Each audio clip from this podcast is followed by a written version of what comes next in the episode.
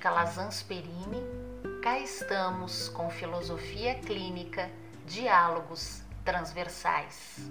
Episódio Literatura. Relação continuada que sobrevoa ideias complexas e aterriça em sensações, a nossa e a dos livros. Quem já não capturou ou se deixou capturar pelas emoções, até dos jargões neles contidos. Galiano, no enfrentar silêncios para recuperar o não dito, é danado. Ele nos faz reverberar em outro plano, flexibiliza o fadado. Momento do devaneio poético, diria Bachelard. De tanto concentrar para ordenar imagens, como plantas necessitam de terra e de céu, o imagético enlaço simbólico e encontra novos imaginários, Jung, Campbell, o escarcel. Utopia. Por intermédio dos livros, exercitamos maneira nata, em seus mais diversos gêneros, de enxergar a nós mesmos e até manejar circunstância que mata. Distopia. As pessoas no pessoa acordam outras em nós. Qual a sintonia? Termos agendados no intelecto, partejando ideias, ressignifica e marca autogenia. Navegar Camões nos arrebata, ora pela tormenta que clama por sonhos, ora pela calmaria que suspende a vida que a nós se ata. Clarice a seca pancada que desaloja, nos desperta do torpor o corriqueiro, banhado pela espontânea poesia, amplia olhares e transborda em novos horizontes a dor. Vargas Llosa talvez questionasse se teria ou não valia. Se há alguém que fala, a fala vem de algum lugar, do pensamento a seu modo estruturado, não se dá a revelia.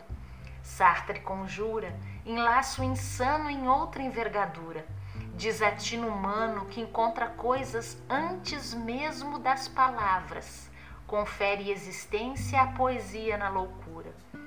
Com persistência de andarilho, o livro ao leitor ementa.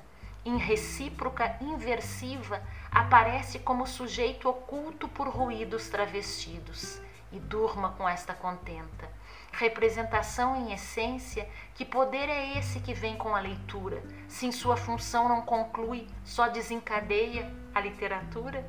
Em meio a épicos flagelos, acende em resistência. O inventado humano lê com o que tem, com o que é e como pode. Contida a narrativa ou derramada em prosa, Shakespeare o faz brotar sublime. Na plenitude, onde sagrado encontra profano.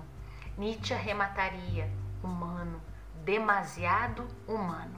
Mistério posto, mesmo que não revelado, indício não concluso de aí radicar sua supremacia. Não seria super o homem alado? Físicos ou não, o que não é substituído é a experiência que proporcionam ao serem lidos. Autor e leitor mesclam mundos e da dança compartilhada novos passos cadenciam em compasso, devassam paixões e ainda mais vivos os livros rompem grilhões. Conosco, Paulo Roberto Grandissoli, filósofo clínico, professor, consultor, integra a equipe do Recanto da Filosofia Clínica de São Paulo.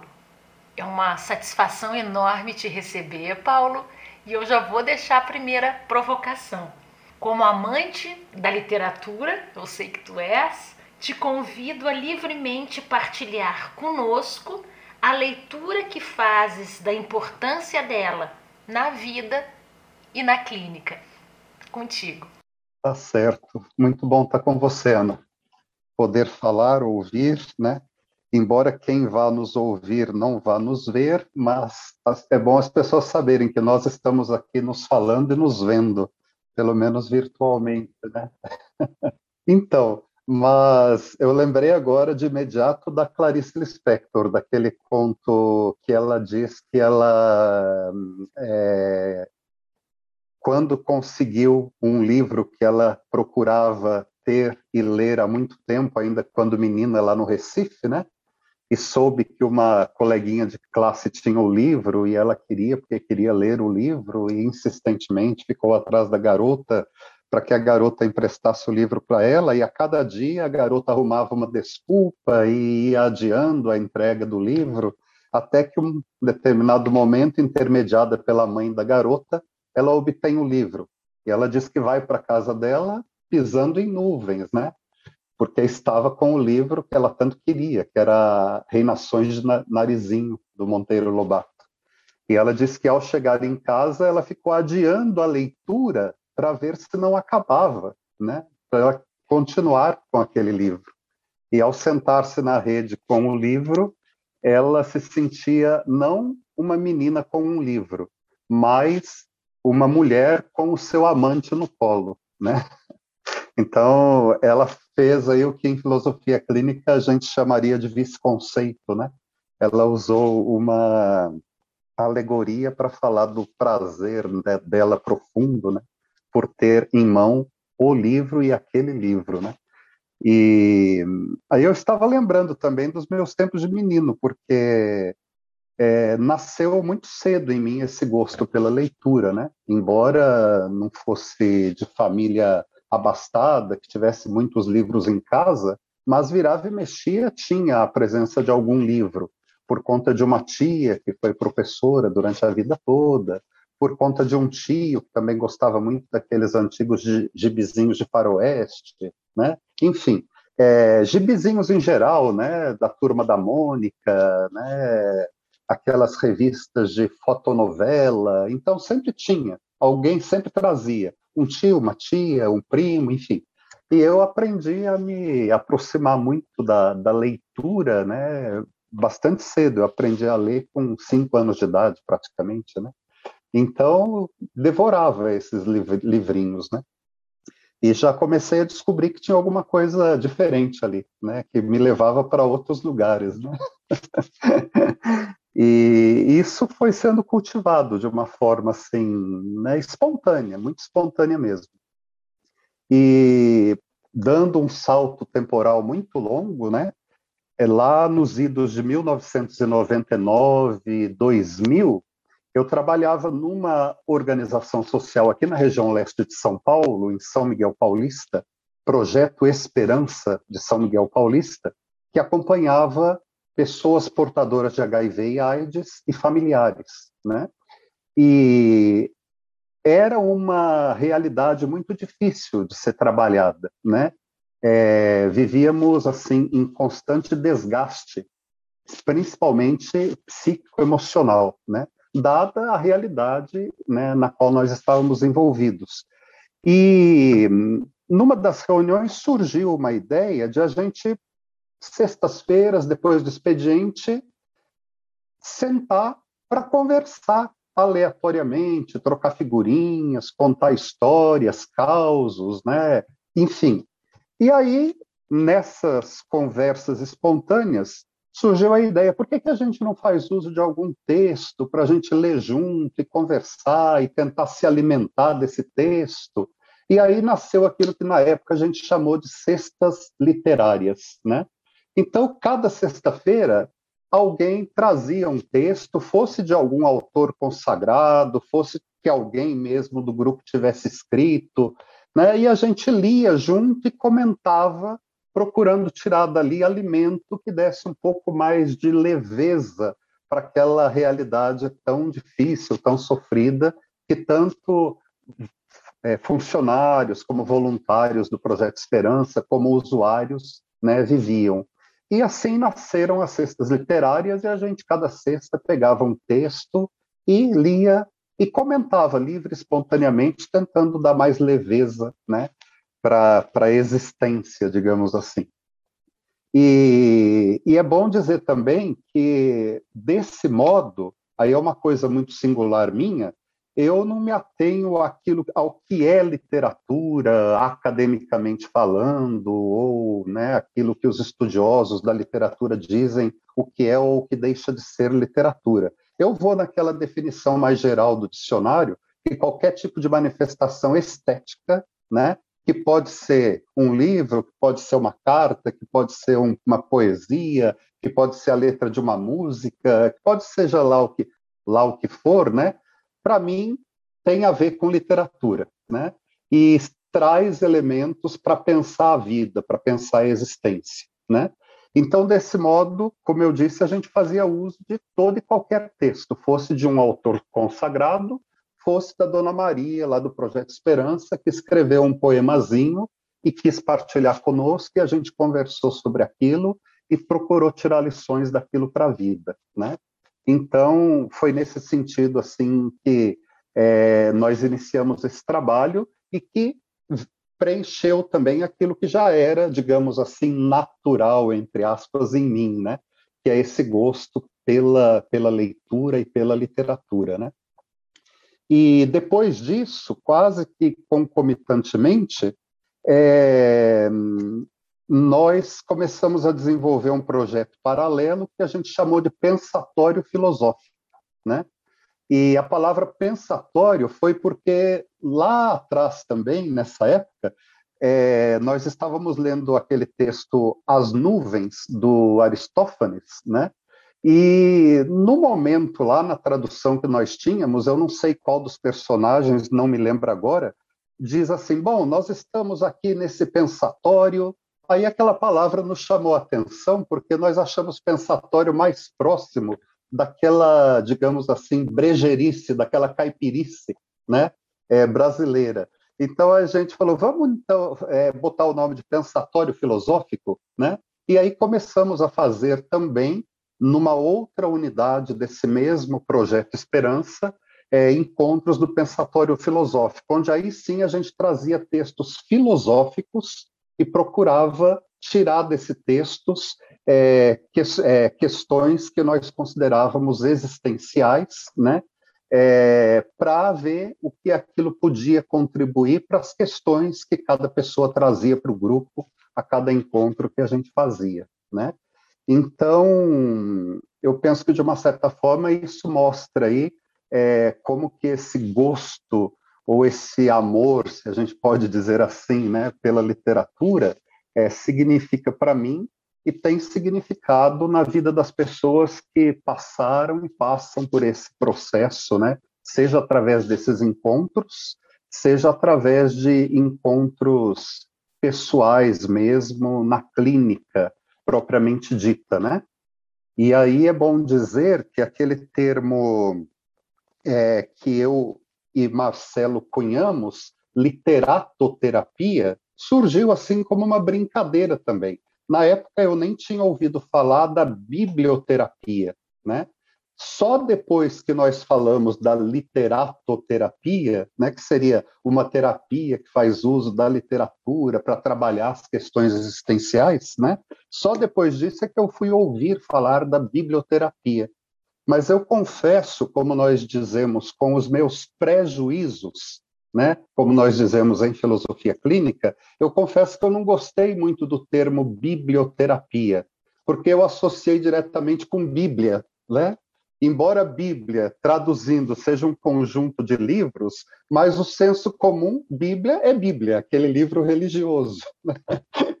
então, esse meu prejuízo fez com que eu não gostasse e ainda não goste muito desse termo biblioterapia. E, mas eu digo assim sem nenhum conhecimento de causa também, digo de alegre, né? Porque eu li algumas coisas da biblioterapia, mas não conheço a biblioterapia, né?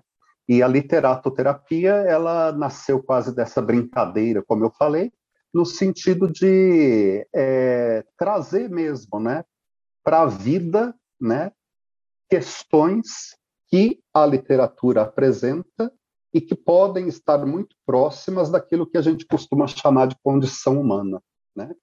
Mas é claro que só um alerta, né? Como filósofo clínico, eu não faço uso disso indiscriminadamente. Eu só o faço se o partilhante tiver como semiose a leitura, a literatura, por exemplo, né?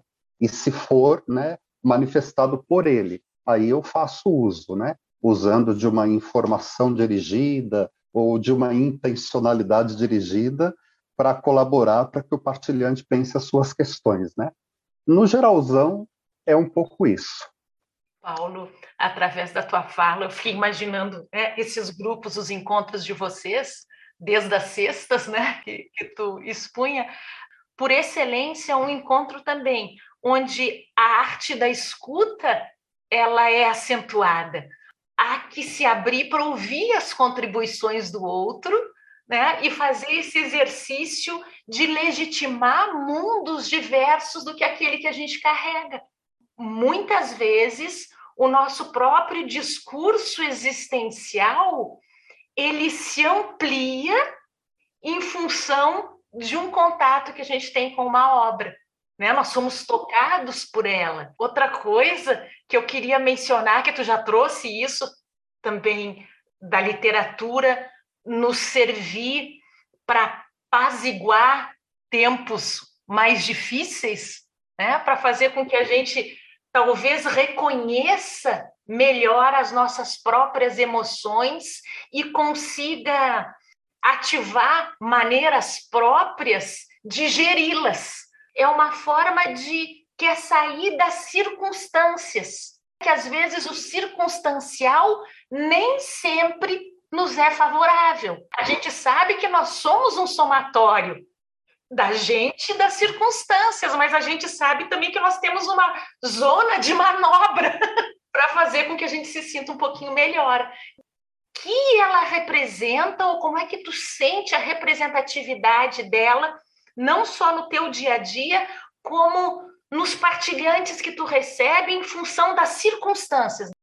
Eu só gostaria de retomar um pouquinho aquele aspecto da escuta que você falou, porque uma das coisas que bonitas que aconteceram nesses grupos também foi essa de as pessoas aprenderem a silenciar para ouvir o que a outra pessoa está falando, seja através da leitura que ela está fazendo, fosse um texto próprio dela, fosse um texto de terceiro, mas ouvir aquilo com atenção e depois, principalmente quando era um texto próprio, né, principalmente ouvir o sentido daquilo para a pessoa, né?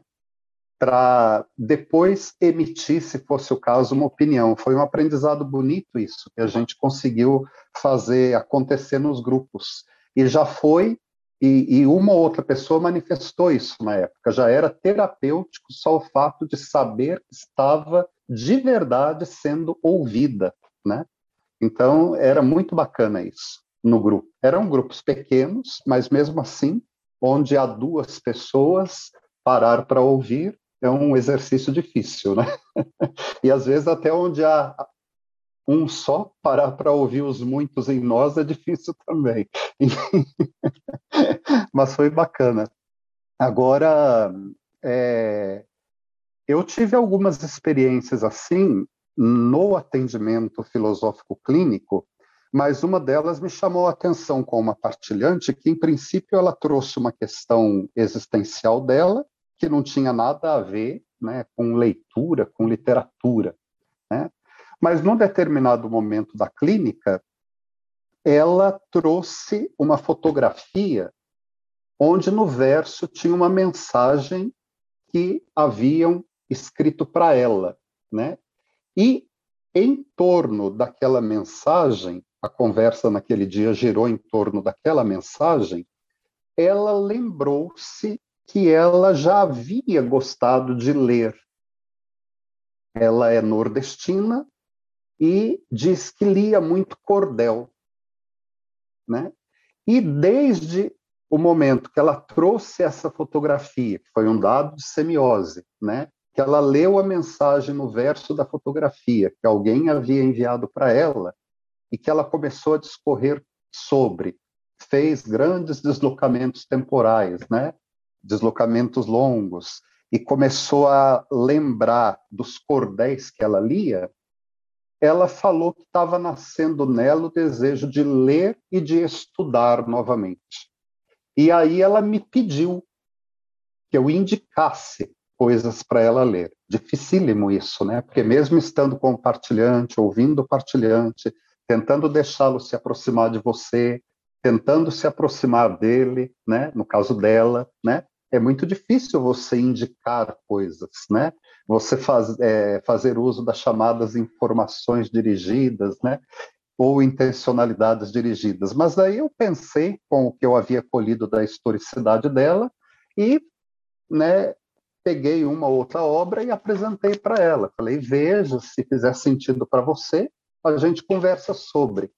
E a terapia, a partir de então, passou a ser quase que uma terapia literária, porque ela lia, né? queria às vezes que eu lesse para ela e juntos nós comentávamos com base nas questões dela, né? E ela foi se abrindo assim de uma forma muito bonita para o enfrentamento de algumas questões que antes ela não sabia como, né? Porque ela falou, ah, mas aqui tal personagem disse tal coisa, né? Eu achei isso bonito por isso e penso que faz sentido para mim e ia fazendo as pontes, sabe? Isso foi muito bacana. Isso foi antes do início da pandemia. Depois, com a pandemia, a gente teve alguns encontros online, mas ela preferiu dar um tempo. Ela falou assim: Eu quero me encontrar de novo com você, porque eu a atendia na casa dela, né? Eu quero me encontrar de novo com você aqui, tomar um café aqui, né? Enfim, essa coisa das intermediações online que nem sempre contribuem. Mas é, a, a literatura como trazendo um alívio para as questões da existência, eu penso que nem sempre precisa ser uma literatura é, que poderiam qualificar, por exemplo, como alienante. Né? Você fala, ah, eu vou ler poesia. Poesia vai trazer uma leveza. Nem sempre. A poesia pode te dar como dizia Clarice Lispector, um puta soco no estômago. Né? É, pode fazer um efeito contrário. Mas esse efeito contrário, às vezes, pode fazer com que abale as suas estruturas e faça com que você é, passe a valorizar menos determinadas coisas e a valorizar outras. E aí já traz uma leveza também, né? Hoje, por exemplo, de manhã, é, eu acordei super cedo, aí abri aleatoriamente um livro aqui de conto, e, e aí é, a passagem do conto era uma, uma mulher muito conhecedora das ervas, que estava preparando um unguento né, para que um homem de quem ela cuidava tomasse para ver se ele aliviava um pouco as tensões dele. E aí é, o autor usou um, um termo aqui que eu não conhecia para falar de uma erva e eu fiquei encafifado, parece que é peregum, se eu não me engano. Aí, na hora, eu fui atrás do, do Dr. Google para ver o que é o tal do peregum, né? e aí descobri que é considerado uma erva ancestral, né? que capta as boas energias, tal, etc. Né? E eu falei assim, brincando comigo, né? eu lendo aquele texto lá, eu falei assim, ah, eu vou atrás desse peregum porque a literatura está me ajudando a ir buscar um conhecimento ancestral que, quem sabe, possa ajudar a manter o equilíbrio psicoemocional, por exemplo. Né? Então, trago isso como exemplo de uma forma espontânea para dizer que, às vezes, você está lendo um texto técnico e, às vezes, pode ser que você encontre ali um termo, uma palavra, uma expressão, uma ideia que te leva para outros lugares, para outros mundos, que te faz sair um pouco desse fogo cruzado que a gente está vivendo, né? Mas isso acontece espontaneamente. Eu acho que pode ser que eu esteja muito assim atordoado e que eu vou lá na estante, pego um livro de poesia, por, por exemplo, ou eu pego né, um gibi né, e, começo a ler só para ver se eu espaireço. E pode ser que isso faça sentido para mim naquele momento. Pode ser que não, né? Mas eu acho que, eu penso que é algo espontâneo mesmo, que pode acontecer assim, de acordo com o teu momento também, né? E no momento do partilhante vai depender, é claro, do processo terapêutico que está acontecendo com ele, né? Eu, eu me peguei pensando agora, Paulo, talvez a poética ela esteja na, na própria alteridade, porque o contato, a, a literatura, ela está representando o outro, né? Ela está é representando o outro. É. Então, é. pouco importa, é claro que a gente vai ter as preferências da gente segundo as singularidades, mas pouco importa o gênero, mas sim o toque, porque a gente é, é. tocado. Né? Como aquilo que toca, né? É. A tua abertura para o texto, né? Para deixar com que o texto se aproxime de você, né? Eu lembrei agora da Cecília Meirelles. A Cecília Meirelles teve uma vez que ela falou assim que o dicionário era o livro mais poético que ela conhecia. Aí eu fiquei pensando, mas como que o dicionário pode ser um livro poético? Aí eu pensei também, pode, fazendo uma interpretação da Cecília, o que a gente não deve fazer em clínica, né? Mas ali eu estava livremente, só com a imagem da Cecília no pensamento, falei, pode, né? Aí eu falei, bom, ela, como uma escritora, obviamente, ela consulta o dicionário, mesmo para as poesias. Então, ela vai buscar um termo que para ela faça mais sentido para dizer aquilo que ela está querendo dizer. Então, nesse sentido, é poético mesmo, porque vai dar sentido, aquele termo específico vai dar um sentido próprio para aquela poesia, né? Então, eu achei aquilo muito bonito, né? E toda vez que eu pego um dicionário, eu lembro disso. Então, às vezes você pega uma palavra desconhecida, né, e vai procurar o significado dela, aí você fica viajando com aquela palavra e vai, é, né, confabulando vários sentidos que poderia ter para você aquele termo, né? É o que a gente faz em filosofia também, né? E que o Lúcio fez muito bem, porque os primeiros registros escritos da filosofia clínica, que são os cadernos de filosofia clínica, né? o Lúcio faz uso lá de N textos literários para falar das singularidades, para falar do método que ele concebeu e tudo mais, né? Então, é tudo uma é, é um fazer, um fazimento de sentido, digamos assim, de sentidos. E nesse fazimento de sentidos é, existe uma dinâmica muito bonita, porque como a gente está em movimento, muitas vezes a gente volta para textos que já foram conhecidos nossos e a gente faz uma leitura num outro nível, mas existia uhum. isso nessa obra mesmo? A gente começa, é como se a gente começasse a perceber coisas nas entrelinhas que até então, pelo repertório que a gente trazia, não tinha sido possível desvendar antes, né? Eu tenho essa é impressão quando eu revisito sabe, determinada uhum. obra. Sim, sim. É, são sentidos bastante diversos, né? É, daqueles primeiros, digamos assim, que a gente teve quando né, esteve em contato em relação com a obra pela primeira vez, né? É, e mesmo textos técnicos, textos filosóficos, né? Antes de iniciar aqui também a gravação, nós falávamos de estudos, de cursos, né, de filosofia clínica. É, a gente pega o mesmo texto que a gente já leu dez vezes, com turmas diferentes, né? e a cada vez que você lê, você tem um estalo para alguma questão que se aproxima muito daquilo que é a proposta da própria filosofia clínica, que é o trabalho né, e o pensar cada singularidade. Né? Então, isso é muito, né, é muito bacana. É, tem um texto que nós usamos, por exemplo, com as turmas de filosofia clínica, que é aquele do Pirandello, um, nenhum, cem mil, justamente para falar principalmente ligado ao tópico 2, né, o que acha de si mesmo, né, para mostrar essa multiplicidade, né, de seres que cada ser pode ser, né, e, e, que acaba sendo ao longo da sua existência, é claro, cada um na sua, né, na sua singularidade, né, ou textos como é, o do Paul Ricoeur, né, bastante densos, né, é, o si mesmo como um outro, né, então, é, cada vez que você pega textos desse, você fala, pô, mas aqui tem um detalhe, né? A Hannah Arendt, né, quando ela vai falar na condição humana da, da de como que se, é, de, de, como ela concebe a singularidade, né? É, que está para muito além daquilo que a gente chamaria de indivíduo, né? Um ser singular não é a mesma coisa que um indivíduo, né? a singularidade é algo muito mais própria, né? Digamos assim. Enfim, então cada vez que você lê um texto é uma novidade, mas vai muito da abertura sua para receber o texto e vai muito da circunstância sua naquele momento, né, daquela relação também, né? Então são n variantes aí. Eu acho isso tão interessante porque uh, é abertura para o outro, né? Talvez a gente esteja numa época em que uh, ainda sempre a gente bate na mesma tecla, né, mas respeitando a singularidade, mas nós nos individualizamos tanto que a gente perdeu um pouco o espaço do coletivo. E uhum. essa questão de sentar de estar junto, de estar em círculo, uhum. de debater ideias, de pensar em conjunto. Um ajuda o outro na construção, a tal da construção sim, compartilhada, sim. né? Que a gente também utiliza é muito verdade. esse termo em filosofia clínica.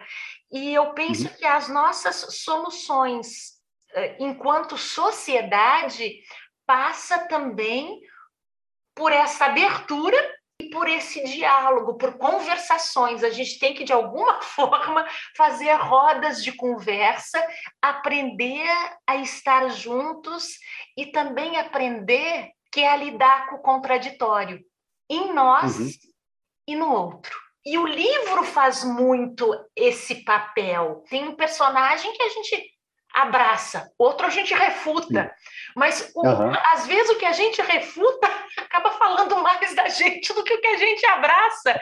Então, quando a gente se percebe o que está por trás até desses nossos quereres, né? desses nossos uhum. gostares, o que está uhum. por trás disso, a gente se surpreende. Né? A gente uhum. passa a ouvir um pouquinho mais, o ponderar, né? Um pouco uhum. mais antes de, de logo abraçar uma ideia ou de refutar uma ideia. Agradecer demais a tua presença. Uhum. É bom, pena que as pessoas não têm a imagem, mas é bom demais te ver. Estava com muita saudade. Uhum. Manda um abração grandão para o pessoal do Recanto. Eu agradeço ao pessoal Eu... que está nos ouvindo também. E fica com uma mensagem final aí Paulo. É um prazer grande, um prazer grande. Eu lembrei quando você falou dessa questão dos contraditórios, rapidinho, porque aquele pensatório filosófico ele se estendeu no ano de 2018, já no Recanto da Filosofia Clínica, quando nós fizemos alguns encontros em parceria com o Memorial da América Latina, né? E lá mesmo no espaço do Memorial da América Latina, uma vez por mês a gente se encontrava para falar sobre filosofia clínica e literatura latino-americana, né? E teve alguns encontros que a gente pegou assim autores bem díspares, né? Uma vez a gente pegou literatura cubana, então a gente pegou um autor pró, é, digamos, revolução e um autor contra a revolução, propositadamente, na tentativa de ouvir os argumentos de ambos e tentar se aproximar do mundo de ambos, sem dizer está certo, aquele está errado, mas só para ouvir. Fantástico. Então, a abertura para esse contraditório em nós e no outro é fundamental. Né? E eu creio que a literatura ela é um universo vastíssimo para isso. Né? Ela te dá essa possibilidade né? de abrir o pensamento, não no sentido que você vai concordar ou discordar com as mazelas, digamos assim, de uns e outros, né? Mas no sentido de você minimamente saber que o outro ele tem o direito de dizer o que ele tem para dizer, né? Se isso vai, né, para um lado, para o outro, se vai dar zebra, se não vai, e como que politicamente, falando em termos de sociedade, a gente vai lidar com essas questões, são N outros 500, mas a gente tem que estar aberto para isso, né? Eu acho que é fundamental. E agradecer também, né? Prazer gostoso, uma alegria gostosa te ver, te ouvir, né? E estar tá aqui batendo papo. Que bom, Paulo. Obrigada, obrigada, minha gente. Até a próxima. Beijo grande para vocês.